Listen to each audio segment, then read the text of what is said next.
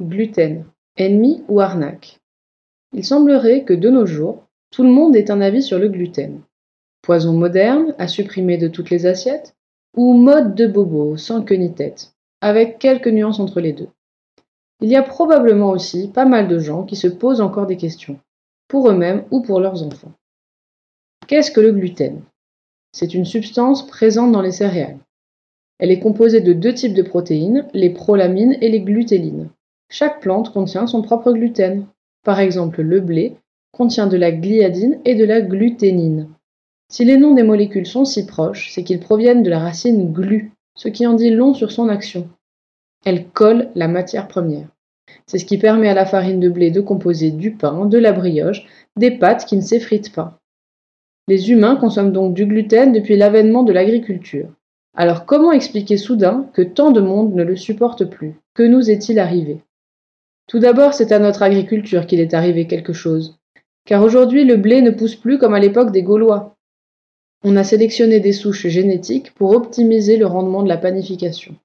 Et donc, plus de gluten, moins de travail et de temps pour faire lever la pâte. En quelques décennies, la culture industrialisée du blé a donné une uniformisation des espèces avec des teneurs exponentielles en ces protéines précisément. Non, ce n'était pas une vaste machination pour détruire nos intestins. Mais oui, on a réduit la variété du vivant pour servir des intérêts financiers. Vous trouvez ça scandaleux? Respirez un bon coup, c'est arrivé dans à peu près tous les domaines. D'autre part, les Occidentaux ont modifié leurs habitudes alimentaires. Globalement, on cuisine moins, on mange beaucoup moins de produits frais et bruts, beaucoup plus souvent à l'extérieur et des produits transformés. Pizza, sandwich, burger, biscuits apéro, viennoiseries, et bien sûr les sacro-saints, pâtes et pains des étudiants sans le sou. On se gave de blé du biberon à la maison de retraite. Alors l'un dans l'autre, ça commence à faire une quantité de cette colle dans les tubes digestifs. Le gluten qui rend malade. Alors des gens ont commencé à être malades, quand on n'en sait rien, car les symptômes ne sont pas évidents à interpréter pour qui ne sait pas quoi chercher. La maladie, la vraie, celle qu'on a aujourd'hui identifiée et définie, c'est la maladie cœliaque. Le diagnostic est sans appel. Une prise de sang et une biopsie de l'intestin permettent de la mettre en évidence. Si cette maladie est aujourd'hui probablement très sous-diagnostiquée, elle ne concerne malgré tout qu'une minorité de ces personnes qui boudent les boulangeries. En l'occurrence, pour les malades cœliaques, c'est à prendre au pied de la lettre. Ils ne doivent absolument pas être en contact avec ces protéines. Cette maladie, précisément, donne des tableaux cliniques divers, digestifs et non digestifs. Les gènes et l'environnement sont impliqués et les malades passent souvent des années en errance de diagnostic.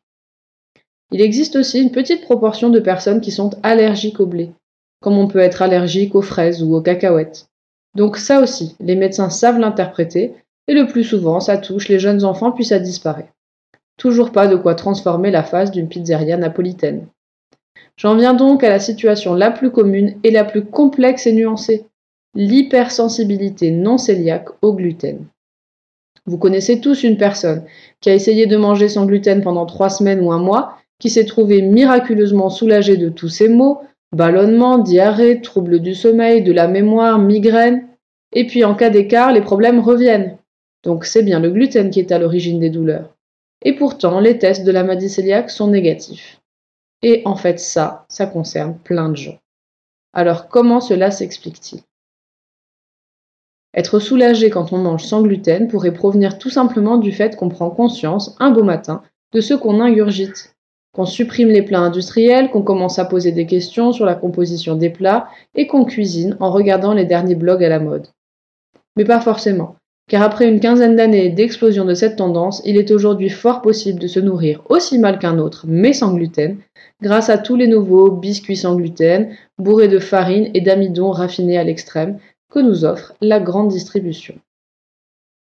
Une piste à creuser alors, c'est la perméabilité intestinale. Les cellules de la muqueuse intestinale sont serrées les unes contre les autres pour garantir ce qu'on appelle perméabilité, c'est-à-dire que les nutriments, les toxiques et les bactéries qui circulent dans le tube digestif doivent y rester et que ces cellules décident de ce qui peut passer de l'autre côté dans la circulation sanguine, quand tout va bien.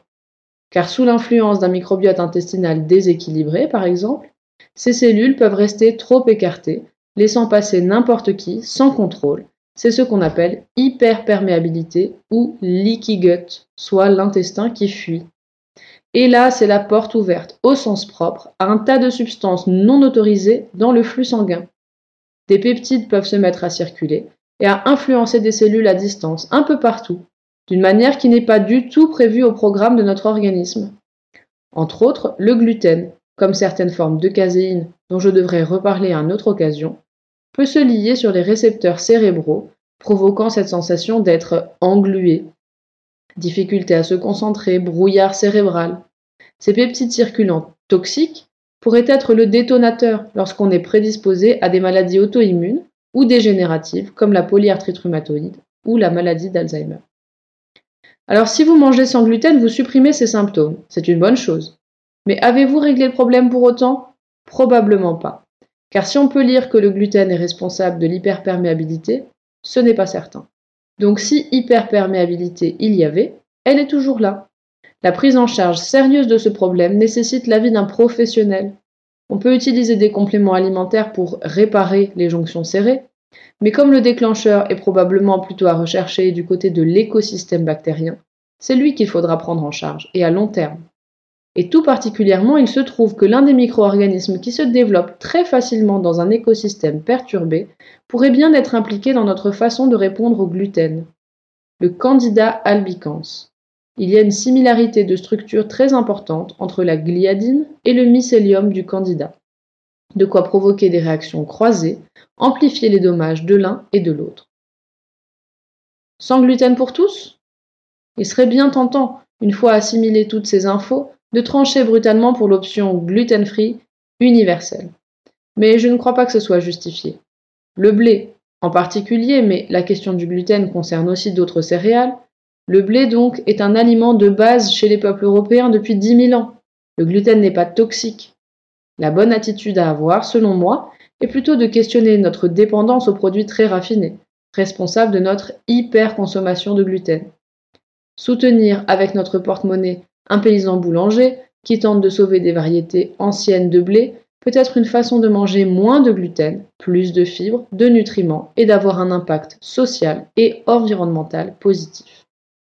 De la même manière, dans l'alimentation des enfants, la question se pose et les recommandations ont bien souvent changé. Ce qui semble important, c'est surtout de veiller à un développement optimal des fonctions digestives et de l'immunité, en favorisant l'installation d'un bon microbiote intestinal, tout un programme. Mais bien sûr, on raisonne au cas par cas. Voilà pourquoi tout ceci est si difficile à appréhender.